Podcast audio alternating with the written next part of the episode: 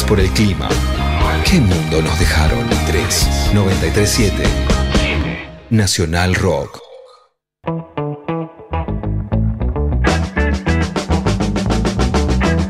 Bueno, y estamos de vuelta porque terminó la primera parte del programa hermosa con esa columna del CONICET y ahora estamos con nuestra invitada de lujo, pero antes quiero recordarles que nos pueden dejar la consigna de hoy que es sí, Brick no, ¿por qué ahí estuvieron escuchando un poco lo que dijeron los candidatos y, y demás eh, funcionarios y políticos?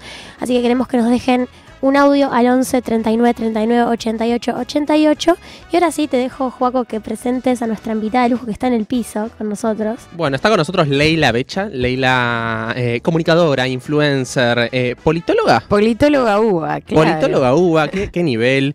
Eh, nada, ella está conduciendo el programa Primer Aviso en Gelatina. También estás en el programa de Futurock, si no me equivoco. 1990, los sábados a las 2 de la tarde. Tirando chivo los sábados a las 2 de la tarde. Bueno, hoy mismo la pueden escuchar en, Totalmente. en Futurock, acá, Radio Amiga. Eh, nada, Leida, para arrancar un poco, queríamos preguntarte un poco. ¿Cuál fue tu reacción un poco? Después de las elecciones, estábamos hablando un poco fuera de aire que Leila hizo un mal pronóstico, De digamos. Real Prode, del de resultado Real de las elecciones, dijo que iba a ganar Massa, que Milei sacaba 12 puntos, así que no me quemé. No me quemé, claro, el famoso no me quemé. Ima- ah, imagino que lo habrá dicho Sí, en sí, algún sí. programa. ¿Qué te pasó? Uy, eh, bueno, primero, buenos días, gracias por la invitación. Eh, la verdad que mm, creo que fue una sorpresa, mm, una sorpresa a medias. Me parece que hay algo de lo que pasó el domingo de las PASO que, que un poco viene a mostrar algo que creo que varios veníamos sintiendo sobre la crisis política y económica, pero sobre todo de la crisis de representatividad. Y mi ley viene un poco a, a expresar eso. Yo todavía tengo como ciertas contradicciones si es realmente mi ley el resultado de algo que, que viene pasando o más bien como el comienzo de una nueva etapa política. Viste que se habla un poco de bueno, indudablemente los dos grandes dirigentes que venía teniendo el país, Mauricio Macri y Cristina Fernández de Kirchner, no están dentro del mapeo eh, y eso, bueno, genera algunos movimientos que en realidad las elecciones terminan expresando, pero también son constituyentes de algo nuevo, ¿no? Sí, total. Entonces ahí me parece que, que hay una gran incógnita sobre cuál es el escenario concreto que se abre ahora y cuánta flexibilidad y permeabilidad tiene a lo que hagan distintos actores, yo sobre todo pensando en la sociedad civil, en, en los movimientos sociales, en la militancia, eh, cuál va a ser la capacidad de incidencia sobre este nuevo proceso que parece bastante prearmado, ¿no? Bastante exportado de otras latitudes, pero que tiene particularidades propias de la Argentina que me parece que tienen que ver muchísimo con, con el condicionamiento del Fondo Monetario eh, y, y sobre todo con, con el rol del peronismo de estos cuatro años que, que bastante ausente estuvo o que no pudo conducir eh, lo que debía conducir, ¿no? Me, me quedé pensando en esto que decías que eh, Cristina y Macri ya, ya no están y te repregunto, ¿ya no están? Porque, por ejemplo, esto, Cristina dice, sí, yo ya me corrí, tipo, ahora hacían ustedes, pero Macri lo que está haciendo desde que ganó mi ley es como jugando a dos puntas. Eso, ¿qué, qué pensás? ¿Ya no están? ¿Están desde otro lugar? ¿Cómo, cómo lo es? Creo que eh, nosotros como argentinos estamos muy acostumbrados, o por lo menos la dinámica política siempre fue la del presidencialismo, ¿no? Eh, entonces cuando el dirigente eh, y el conductor, vamos a decirlo así, está ocupando la silla de Rivadavia, eh, hay una concentración de poder. Es lo que no vimos durante estos cuatro años. Eh, pero no, no es sorpresa, me parece que también fue una decisión política de Alberto Fernández no ocupar ese rol eh, y sobre todo por la configuración de lo que fue el frente, el frente electoral del Frente de Todos, ¿no? Eh, que ahora es Unión por la Patria con algunos cambios, veremos cuáles son, concretamente no queda claro, pero esa gran coalición tuvo problemas concretos para gobernar, entonces se debilitó muchísimo esa figura. Eh, la figura de- del conductor del movimiento, la figura de presidente con poder que toma decisiones y que toca intereses y que va adelante con eso. Eh, indudablemente Macri había hecho eso cuando fue presidente, ejerció el poder con modelos que por lo menos a mí no me gustan o no me, no me representan, pero sí usó el sillón de Rivadavia para hacer lo que hace un presidente en la República Argentina. Creo que indudablemente Macri no tiene eh, la la obsesión, vamos a decirlo así, de usar eh, el Estado como un instrumento para transformar cosas, sino más bien como un instrumento para hacer negocios y para hacer lo que él quiere en términos de, de intereses. Eso no quita que no haya otros lugares donde él pueda hacer eso, que no sean la presidencia de la nación. Es un chabón, Macri, que, que sabe que sabe operar, que sabe juntar adhesiones y que tiene muy claro cuál es su, su definición política, que es ser anticristinista, antikirchnerista y antiperonista, eh, con un modelo de especulación financiera. Más allá de eso, eh, en la oferta electoral no está presente eso. Eh, y, que, y creo que el, el, el, gran, el gran movimiento que vimos de Macri en estos días tiene que ver con poder ser parte de esta nueva etapa política y no quedarse afuera en el sentido electoral eh, de la oferta electoral, ¿no? de las listas que vamos a ir a votar este octubre. Eh, y me parece eh, que ahí el, kirchnerismo o el peronismo tiene la particularidad de estar siempre en los procesos electorales, ya sea con dirigentes o con la, o la gente en la calle, ¿no? El movimiento apuntalando eso. Y ahí me parece que, bueno, nada, va a tener que volver el peronismo a la calle si, si quiere estar presente en, en, esta nueva etapa política. ¿Y ves que pueda pasar eso? Yo creo que indudablemente la... Eh, ¿Cómo estoy con la palabra indudablemente? eh, como, quiero como tener certezas más de las que tengo, ¿no? Tratando de confirmar. Eh, no, que, creo que sí, pero creo porque lo que viene no va a estar bueno ni divertido y...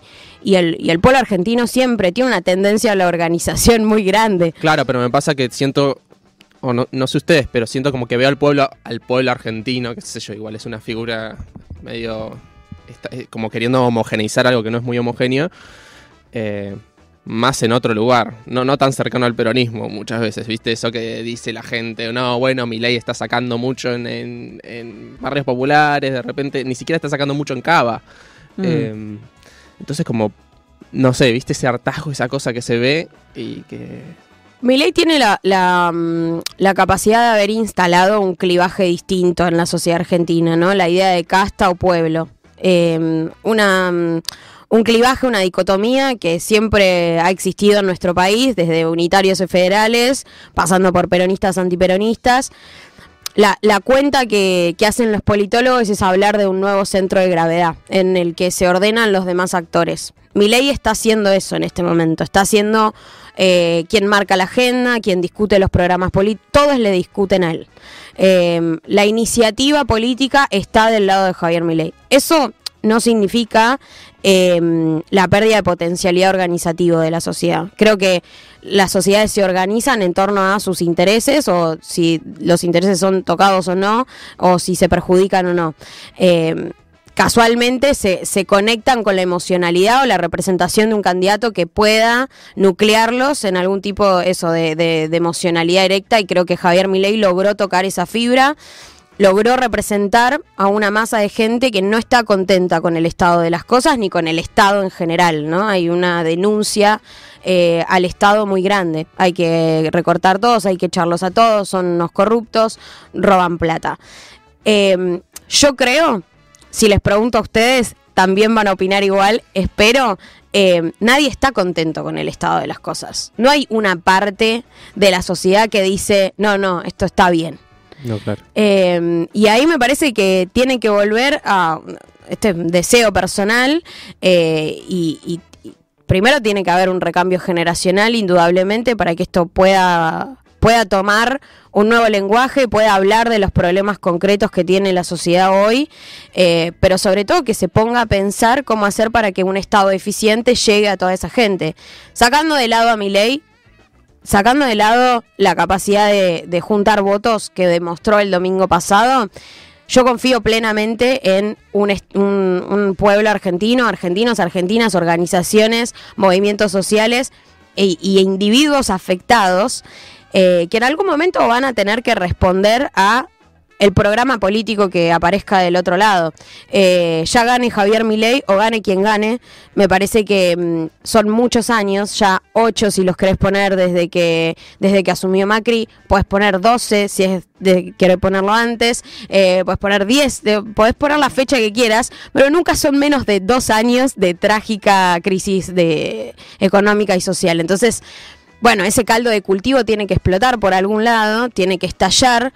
Gracias a Dios estalló eh, electoral y democráticamente en unas elecciones, Claro. Eh, pero indudablemente si el peronismo quiere seguir existiendo y quiere seguir eh, conduciendo los destinos de esta grandiosa nación, tiene que volver a responder a, a- a las demandas sociales que hoy me parece que están muy alejadas de la interpretación que tiene la dirigencia peronista de lo que está pasando.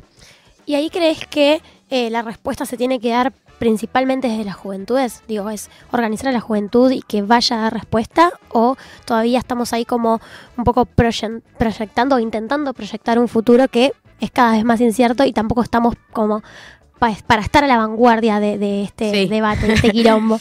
Eh, es muy difícil ser vanguardia, es, es muy difícil ser contemporáneo a un proceso tan... Bueno, ayer pensaba mucho esto de, che, si realmente esto va a quedar en los libros como un momento histórico determinado, bueno, pasó la pandemia, la sequía, ¿quién es Alberto Fernández? ¿Quién era el frente de todos? ¿no? Pe- Pensando en acá, 50 años, cómo va a estar escrito este momento. Y yo decía, eh, o, o- o pienso en algún punto, eh, qué proceso más largo, ¿no? Como que cuando uno cuenta la historia, quedan algunos puntos ahí, marcados como a fuego.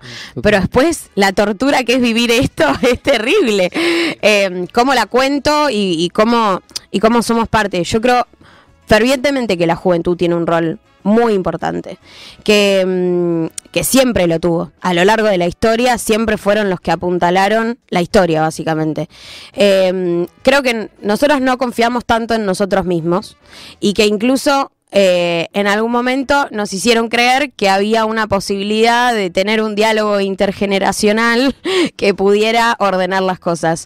Eh, y me parece que los viejos han demostrado que no están dispuestos a ese intercambio generacional o a, ese integracionismo de, visiones, de la experiencia de, los old school política y de los nuevos que venimos tratando de pensar otras cosas. Eh, yo estoy para jubilar a unos cuantos. Eh, pero porque estoy muy enojada también, qué sé yo, uno, no sé, me parece que los resultados del domingo pasado también demuestran que hay alguien que oh, no estaban pagando encuestas al pedo o, o no sé qué pasó, chicos. Pero mm, sí creo que, que independientemente de jubilar o no, me parece que nosotros somos los únicos digo nosotros, yo tampoco soy tan joven, pero sí que somos los únicos con la capacidad de imaginar políticamente otros futuros. Eh, que, que tenemos que abandonar la, la postura conservadora eh, y ser capaces de hacer una denuncia abierta a este sistema. Eh, que me parece que en un momento dejamos de, de denunciar abiertamente lo perverso de este sistema.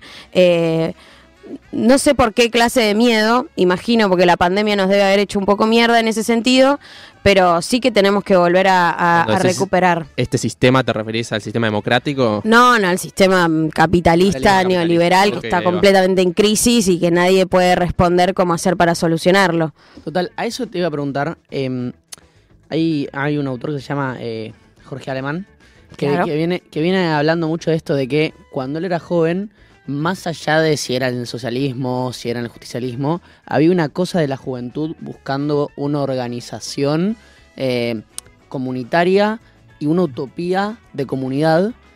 Y lo que él dice es, ahora veo un hiperindividualismo y, y a mí lo que se me viene a la cabeza para preguntarte es, además de ese hi- hiperindividualismo, ¿ves que la juventud eh, se volvió derecha?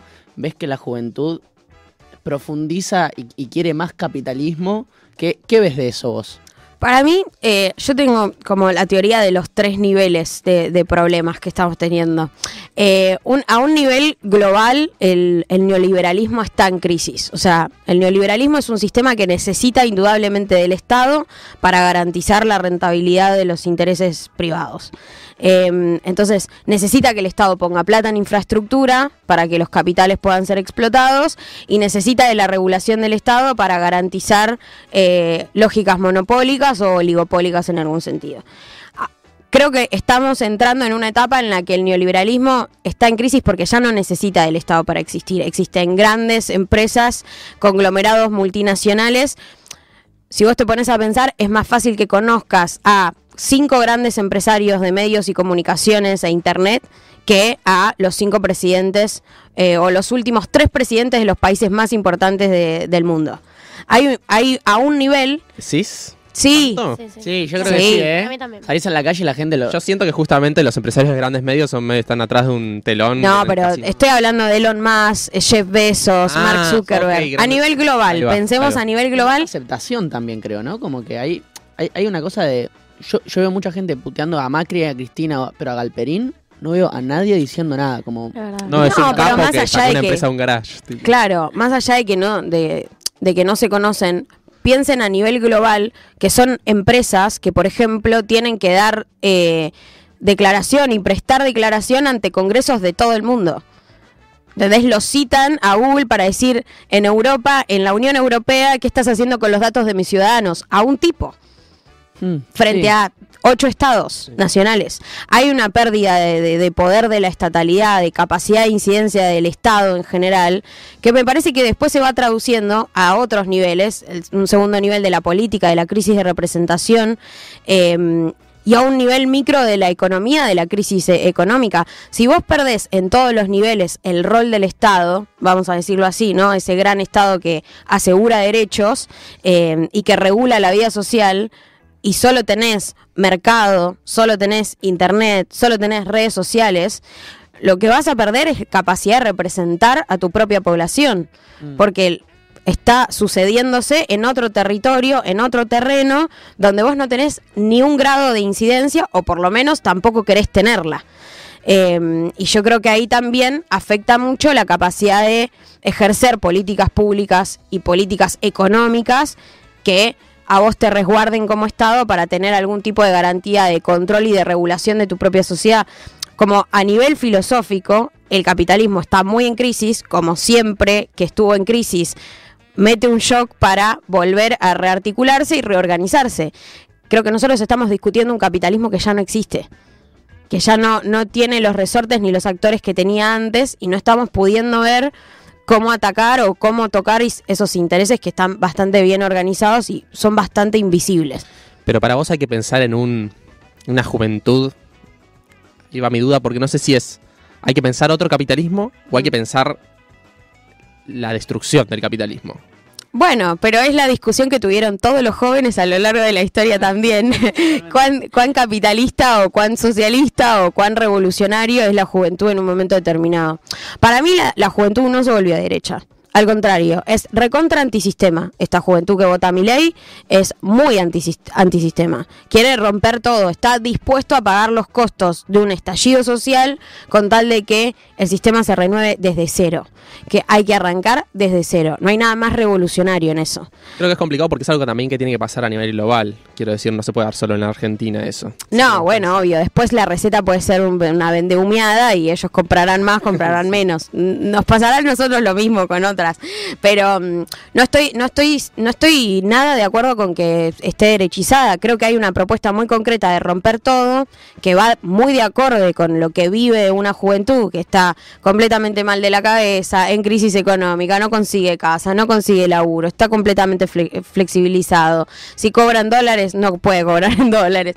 Como que eh, hay un, un cúmulo de, realidad que, realmente te hace creer que el Estado no está de tu lado, que no te cuida. Y si te cuidó, te cuidó muy poco durante la pandemia, pero después fueron, muchas más las restricciones que lo que realmente uno sintió que le salvó la vida esa vacuna. Entonces hay un, un- un problema de narrativas ahí y sobre todo hay un problema de narrativas para nuestra juventud, para la juventud izquierda, progresista, que cree en el Estado, que es que no está pudiendo plasmar ese Estado eh, bueno, eficiente y, con justicia social y soberanía política, independencia económica o lo que fuese, eh, no está pudiendo traducirlo al- en la gestión. Eh, y me parece que eso es, es como el- donde más defraudados nos sentimos, ¿no? Que, que- que creo que es ahí, de decir, che, yo creía que era por acá, efectivamente no fue por acá, pero no fue por acá por culpa de mis ideas. Me parece que no hay que abandonar eso, ¿no? no, no fue la, el problema fue la gestión, Sí, chicos. la de, no, sacaste el documento no binario y por eso ganó la derecha. No, chicos, No sé si es tan no. sencillo. ¿Cuánto, o sea, ¿Cuántos DNI no binarios imprimimos? Nada, unos pares, no puede ser. Bueno, es como lo del CONICET, que de repente se agarran de esto de una investigación en humanidades para decir el CONICET no sirve, no. Lo, lo, mm, lo peor del CONICET es que hablábamos afuera del aire, ¿no? Red República Bananera, eh, vender tu desarrollo. Bien, estamos en la Es- misma. yo estoy completamente. Para mí, ellos son muy tilingos, eh, los libertarios. Son, son muy pro yanquis, pero. sacando eso, vamos a discutir con ISET. Creo que hay una denuncia eh, válida. Para mí, siempre hay una denuncia válida. El, sistema del CONICET es bastante complejo, es muy meritocrático, debe ser de las organizaciones más meritocráticas que tiene la Argentina, donde efectivamente funciona. Vos para hacer la carrera de científico eh, y de investigador tenés que eh, durante muchos años estudiar, más de 15 años estudiando, con becas que no te alcanzan para vivir, que son de menos de 100 lucas, eh, para poder estudiar, recibirte y una vez que haces todos los posgrados, recién ahí, con todas las publicaciones que vos hiciste durante esos años, sumás un puntaje. Con ese puntaje competís frente a otros investigadores, otros becarios que hicieron el mismo laburo que vos eh, para ocupar una silla de investigador del CONICET, ¿no? Pero durante 20 años quizás estuviste estudiando por 2 pesos con 50 y escribiendo un montón de papers, probablemente con nombres medio de mierda, porque te tienen que leer, porque te tienen que publicar y te tienen que puntuar para que eso cuente cuando recién después de 20 años puedas entrar a la carrera. Entonces, ahí hay un problema. Primero, la accesibilidad a la carrera de investigación.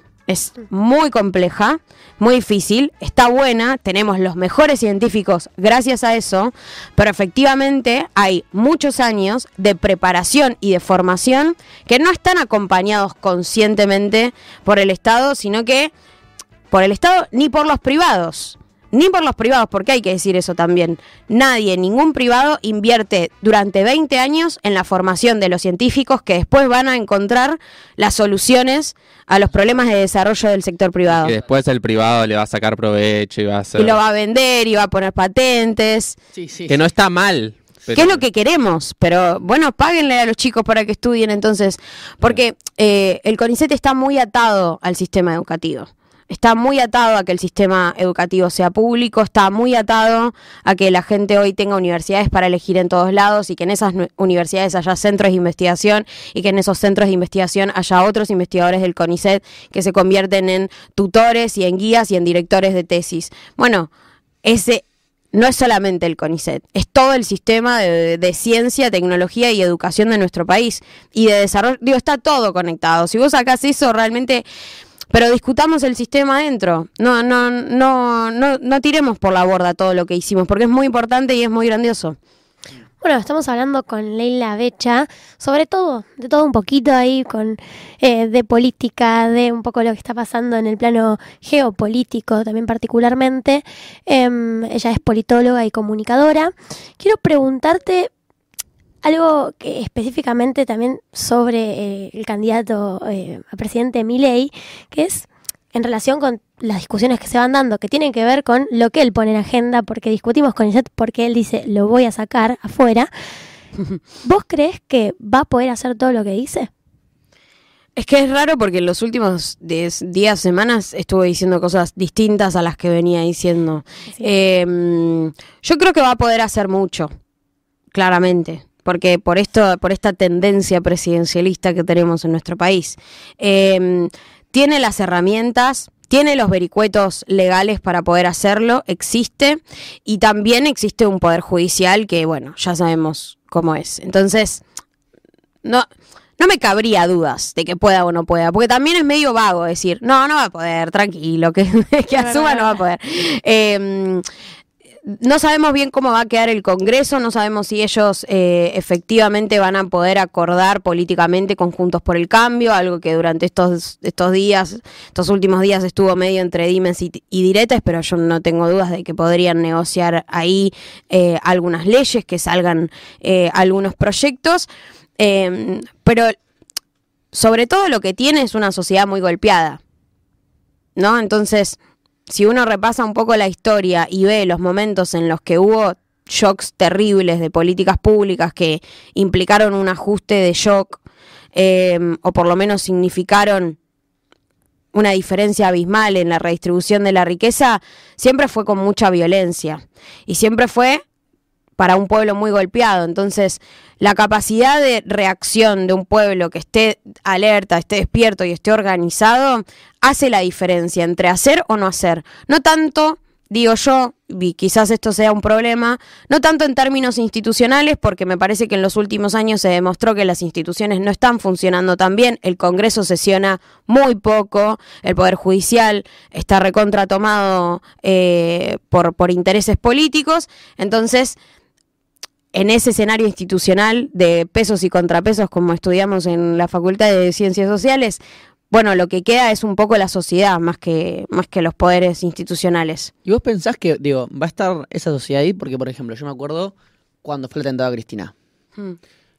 Em, tengo conocidos que fueron y el, el- el ambiente era como, che, no hay nadie, no hay nadie que nos está representando, ¿dónde está la dirigencia política? Ibas a la manifestación por la democracia y estaban, estábamos todos tipo, uff, qué bajón esto. Qué nos- loco man. no- nos, va, nos va a arrasar. Como había una cosa de mucho desgano y mucho salir a defender un Estado que, con el cual no nos sentimos representados, digo, desde esa propia base, y una dirigencia política que no estaba resolviendo esos problemas, y salir a defender eso, ¿pensás que va a estar ahí la gente? No tengo la respuesta, pero porque todavía no sabemos qué van a hacer. Mm. Y, y tampoco sabemos bien qué es lo que está dispuesto a pagar la sociedad. Y me parece que, que ese costo, ¿no? Porque todos hablan de los costos políticos de la dirigencia, que si hace esto, que si se une con este, se alía con otro, bueno, no, pierde caudal electoral, ¿no? Uno siempre está sacando cuentas sobre los costos políticos de la dirigencia y de gente que no tiene más costo que subirse a un auto e ir a su casa de buenos metros cuadrados y con calefacción que no se corta nunca. Ahora, no, porque hay que decir esas cosas también, hay que decirlas.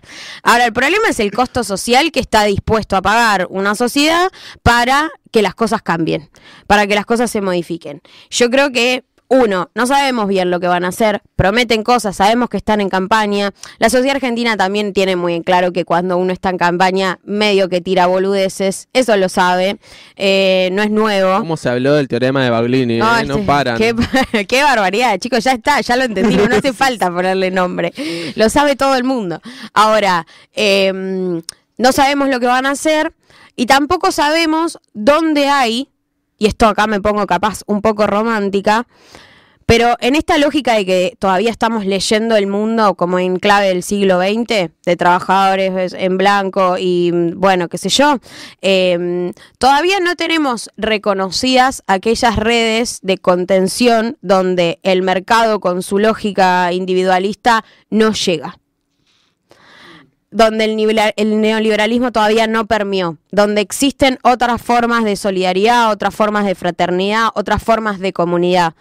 Eh, estamos todavía un poco alejados de, ese, de, ese- de esa capacidad de interpretación de lo que pasa, porque estoy segura eh, que existen esos lugares. Existen grupos de personas que se están juntando a debatir eh, el desarrollo productivo de este país y pensarlo en clave ambientalista. Existen personas que se están juntando a organizarse en función de eh, un posible miedo de persecución a la comunidad LGTBIQ+. Existen personas que todos los años hacen la marcha del orgullo. Lugares de resistencia que le escapan a la lógica del mercado va a existir y van a existir siempre. Me parece que todavía tenemos que poder rastrearlas, mapearlas eh, y, y sobre todo confiar en que van a, a- a levantarse en el momento en el que se, se necesite. necesite. Bueno, me diste el pie. Ya está, nos queda poquito tiempo, pero vamos a ir con... Quiero, quiero meterme un, un segundo en el tema del ambientalismo. Eh, vos tenés un programa en TV Pública, estás eh, conduciendo un programa, ¿o no? Eh, por, por los pingüinos, vamos a hablar de los pingüinos. No sé Ah, si los pingüinos particularmente, podríamos hablar de los pingüinos, pero en realidad me quería meter... Hubo como una reacción muy fuerte porque hicieron un programa sobre Sí, offshore, ¿o no? Te cuento, te cuento. Futuralia es una serie de la TV pública eh, con la Secretaría de Medios. Es un programa que ya tiene tres temporadas. Esta es la tercera temporada. Las dos primeras temporadas las condujeron Mex y Violeta Ortiz Berea. Eh, en, esta en esta oportunidad nos convocaron a Diego Golombek y a mí para poder conducirla. Eh, son cuatro capítulos de esta serie donde se tocan temas eh, que tienen que ver con discusiones de supuesto futuro, pero en realidad más que nada presente, eh, de debate sobre la Argentina. Las otras temporadas hablaban del Estado, de provincias, bueno, qué sé yo. Esta fue eh, más que nada sobre sectores productivos, vamos a ponerlo así, eh, litio, vaca muerta, offshore y economía del conocimiento. Todo. Esos son los cuatro, están, están muy buenos, les recomiendo a la gente que los vaya a ver, están subidos en el canal de YouTube de, de la TV Pública, eh, donde con Diego hacemos como una introducción medio actuada y después entrevista a especialistas o militantes y activistas. eh, o- Sí, estuvo Bruno Rodríguez, de hecho. Estuvo. Bruno ahí también, eh, Enrique Viale también, eh, que, bueno, plantean sus posturas y, su- y sus conocimientos sobre, sobre la temática. Eh, el otro día salió el de offshore, el de plataformas marítimas en, en las costas, eh, y generó un poco de polémica. Yo creo que la polémica está... Generó un poco de polémica, vamos a decir la verdad. Hay un chabón que dice un dato que no es verdad. Que hay que no hay pingüinos en la, en la provincia de Buenos Aires cuando bueno sí se sabe si vivís por ahí que sí hay No, pero igual más allá de eso, eh, no me quería detener en el episodio de los pingüinos, que qué sé yo, es una cosa anecdótica, siento que les pueden pegar por ahí, pero nada. Era más como, bueno, plantearon una discusión que se viene dando desde que se planteó la posibilidad de que hayan plataformas marítimas para extraer petróleo en las costas de la provincia de Buenos Aires. Eh, que nada, salieron ciertos sectores del ambientalismo como fuerte, como si fuera una publinota de petroleras, ¿no? Ah, sí. Salieron a acusarlos de eso. Sí, sí. esa fue la denuncia eh, no me quiero poner picante porque tampoco quiero defender a, a rajatabla una cosa que para mí es re o sea para mí es re importante que nosotros discutamos estas cosas sobre todo para mm, no sé, yo no tengo tantas herramientas, no tengo tanto conocimiento sobre el tema y siempre me interesó em, pensar cómo hacer para sintetizar dos necesidades fundamentales que tiene nuestra generación, que es asegurar el desarrollo nacional y sobre todo cuidar nuestra tierra, porque sabemos que tenemos una cantidad de recursos que indudablemente quieren sacarnos. Eh, ya como una cuestión de soberanía. Y, y me parece fundamental que no nos dejemos engañar por algunos discursos, ¿no? Como es muy fácil caer en el tremendismo, sobre todo porque ese tipo de amarillismo, de, de, de- de dar miedo a la población para pensar una problemática, ¿no? De, de anular el debate eh, siendo tremendista, diciendo, che, te vas a morir en petrolado si vas a Mar del Plata. Sí, y es sí, tipo, sí. "Eu, pero pará, ¿por qué no discutimos lo otro, todo lo demás? Em, que me parece que es una lógica que siempre le critiqué al ambientalismo o a, a- o a cierto ambientalismo más mainstream, que es la incapacidad de, de tejer un debate, ¿no? O sea, yo eh, cuando publiqué el capítulo dije que para mí era uno de los más polémicos, efectivamente lo fue, Lo fue. eh, porque me decían, no, no es polémica. Ya está recontraprobado que eso es eh, contrario. Bueno, pero si tenés a sectores importantes de la sociedad argentina diciendo que no es pole que, que hay que hacerlo igual, vos tenés que sentarte y discutir con eso. In- indiscutiblemente también hay que apuntar, el Estado no cumplió con todas las instancias que había que Mm. cumplir para que ese debate fuera público y abierto, eh, y ahí hay una denuncia congruente que hay que hacer. Pero mm, no por eso cuando salen voces que hablan con ciertos argumentos que pueden ser rebatidos, uno tiene que anular la conversación, porque ahí es donde terminamos perdiendo, ¿no? O sea, no podés sumar más voces, no podés sumar más gente a la causa si, si estás anulando el debate desde el inicio. Muy claro, totalmente. Me encanta. Y después, eh, bueno, yo quiero ha- hablar de ambientalismo, pero quiero hacerte una pregunta y sé que Juaco también tiene una ahí preparada. Eh, me mira, ¿te acordás Chan. cuál es? Sí, creo que ya sé de qué estás Creo que sabes cuál es. Ah, pa- para ir eh, redondeando. Contale, pa- pregúntale, pregúntale. Ah, ¿No querés? Te, ¿No? te paso y ahora, ahora voy yo. No, te quería preguntar, para cerrar, ya, eh, estamos re fuera de, como que no, no, no es muy actual, pero, Pero no- acá queremos hacerte la pregunta Queremos sobre saberlo. la película en la que estuviste participando, Ah. Argentina Sí, vamos con eso, 1985. vamos con eso. Temón. ¿De qué se trata? Evo, está presente igual, ojo. ojo. Laburaste Eh. con eh, Ricardo Darín y con Ricardo Dar- Peter Lanzani. Tenemos una anécdota que nadie sabe. Ah, está pidiendo mucho. No, ya fue a no. muchos programas. Ah, Yo no, yo no quemo, yo no quemo. Eh, no, bueno, sí, efectivamente fui parte del elenco de Argentina 1985, la peli que perdió el Oscar. No, no digas eso, no digas no.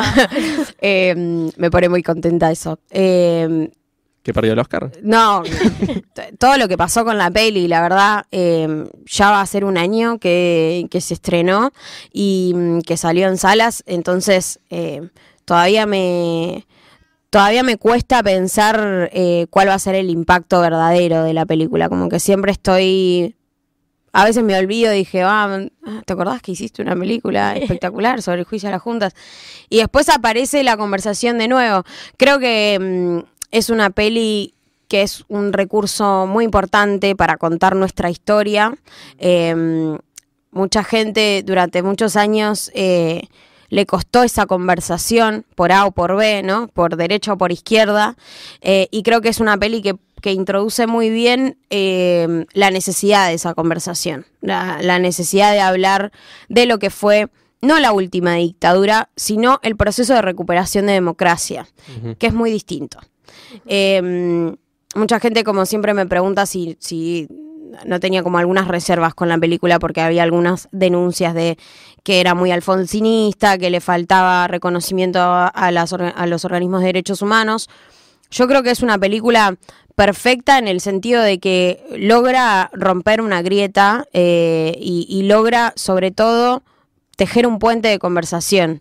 Y me parece que medio que en la nota estuvimos hablando mucho de eso, ¿no? De, de- de poder hacer eh, esas, eh, tener esos debates y tener esas conversaciones que son complejas porque a uno lo ponen en un lugar de tener que defender lo que cree y lo que sabe que tiene razón en algún punto y capaz que ya está cansado de tener esas conversaciones y capaz que ya no tiene entrenado eh, el speech para poder empatizar con el otro, pero mm, que es bastante falso creer que uno planta bandera y sigue caminando, sino que todo el tiempo es un ida y vuelta, todo el tiempo es avanzar, retroceder, eh, y que si nosotros podemos actualizar la doctrina y, eh, actualizar la narrativa, ellos también pueden hacerlo. Entonces, digo ellos como enemigos, pero eh, los negacionistas de todo, los negacionistas del Estado, del terrorismo de Estado, del cambio climático, de la crisis global,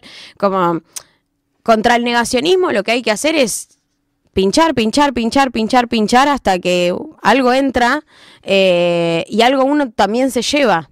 eh, ¿no? De comprender por qué hay gente que está tan dispuesta a, mm, borrar todo lo que pasó y en, qué clave están dispuestas a eso. Me parece que esa que la peli, bueno, en, en ese sentido ayuda mucho y va a trascender y a mí siempre me gusta la idea de que, de que se vean los colegios y, y que mucha gente pueda aprender realmente lo que fue recuperar la democracia en nuestro país.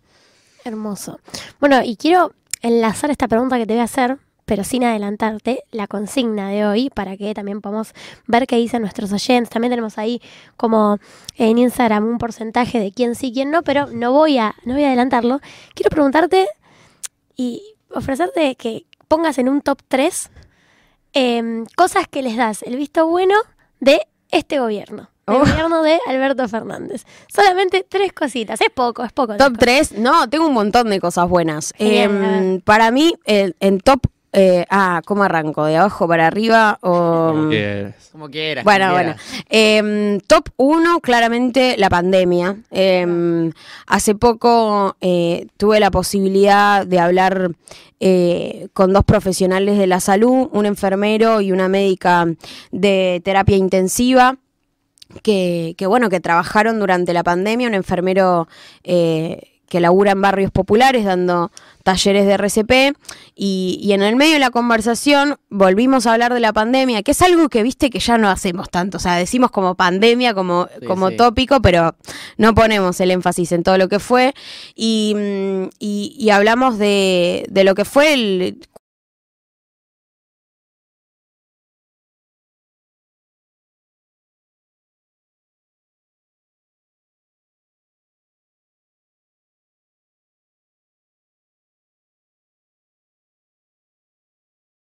Cuando yo estaba muy preocupada porque, bueno, mis viejos son propensos a, a- a enfermarse y de repente estaban trabajando ahí directamente con, con los infectados. Claro. Eh, y el día que llegaron las vacunas, yo estaba en, en una carpa en el Congreso esperando que se apruebe el aborto legal. Y para mí fue como una cosa que dije, oh, Dios, este es el mejor gobierno del puto país y el mundo. Eh, y perdón por las malas palabras. Pero me emocioné mucho. Para mí eh, hubo un estado súper presente, que nos cuidó muchísimo. Eh, que es imposible sacar la cuenta de lo que hubiera sido si no hubiera estado presente, pero que las vacunas estuvieron, que la gente que la gente estuvo cuidada y que hubo profesionales que trabajaron y pusieron su vida durante muchos meses sin descanso, sin vacaciones, durmiendo muy poco, no viendo a su familia para que eso sucediera. Y mm, yo estoy muy orgullosa del trabajo de mis viejos y muy orgullosa de lo que hizo el Estado en ese momento y siempre me emociono mucho porque realmente para mí fue, tuve mucho miedo. O sea, fue un momento de mucho miedo y creo que muchas familias se sintieron así. Me parece que pudimos pudimos salir bien, ¿no? Costó mucho, pero salimos bien. Segundo punto, eh, el aborto legal. Creo que fue. Creo que lo dejamos muy de lado, porque fue como rapidito y porque el proceso fue muy largo, pero mm, sí me parece muy importante porque podría haber dicho, no lo saco ni en pedo, sigo teniendo buena imagen positiva y está todo bien, eh, iba a venir la pandemia, tenía que ocuparme de la pandemia, no sé, podría haber habido miles de- de excusas indiscutiblemente fue una de las mejores políticas de gobierno que tenemos hoy. Eh, la tasa de muertes por embarazo se redujo muchísimo eh, y las provincias están acatando perfectamente la ley, entonces me parece que, bueno, ahí hay un gran logro. Mm. Y puesto número tres, qué difícil. Eh, Nada que pasó esta última semana. Ahí, creo que creo que fue algo impresionante el- el nivel de, volver a la patria grande. O sea, como que hay algo ahí, porque se destruyó mucho eso durante los años del macrismo, todo lo que fue las relaciones eh, internacionales de, de Argentina con el mundo, muy a pesar de haber hablado de, de integrarse al mundo, bueno, lo hicieron bosta porque solamente tuvieron relaciones con Estados Unidos. Nosotros... eh, Portando limones. ¿Se acuerdan cuando fe- se festejó con Li- Ay, Dios mío, bueno, nada. Otra vida. Eh, sí creo que hubo un gran laburo de Cancillería ahí. eh, y efectivamente, bueno, la entrada a los BRICS me parece que... Que bueno, que de la última semana me da bronca que todo quede como muy tapado, chicos, porque la sí. verdad es eso, pero es impresionante lo de los BRICS. Es algo que se viene hablando hace muchos años y que, mm, y que bueno, llegó, ay Dios, Ya serían los BRICSA, ¿no? Brexa. No, igual hay Sí, otros hablo de cinco un países. montón de países de más Brixa, que Brixa. Bueno, eh, vamos cerrando, nos vamos a escuchar un temita y después vamos con el cierre. Eh, gracias Leila por venir, la verdad es que te agradecemos mucho por acercarte acá a la radio, siempre está bueno tener a la gente en el piso, no es lo mismo que hacer Totalmente. una entrevista por teléfono. Eh, gracias también por seguir a Jóvenes por el Clima desde hace mucho tiempo, porque lo desde largo y tendido, ahí estuve...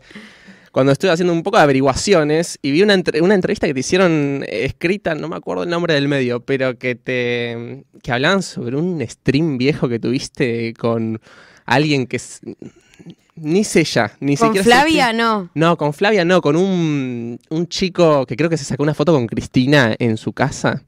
Ah, fe de paso, Y sí. que hablaste de algo de jóvenes por el clima ahí y dije, wow, qué raro me encontré. Uy, que- pero hace mil años, mirá, mirá como sí. hace sí, un montón, total. por eso vi que nos seguís ahí un poco el camino hace, hace largo rato y gracias por jugártela también en redes sociales porque no todos los influencers eh, se la juegan demasiado, digamos, digamos digámoslo con todas las O letras. sea, digamos. Gracias, chicos. Gracias por la invitación. Bueno, nos vamos a escuchar Es Clara de Las Pelotas.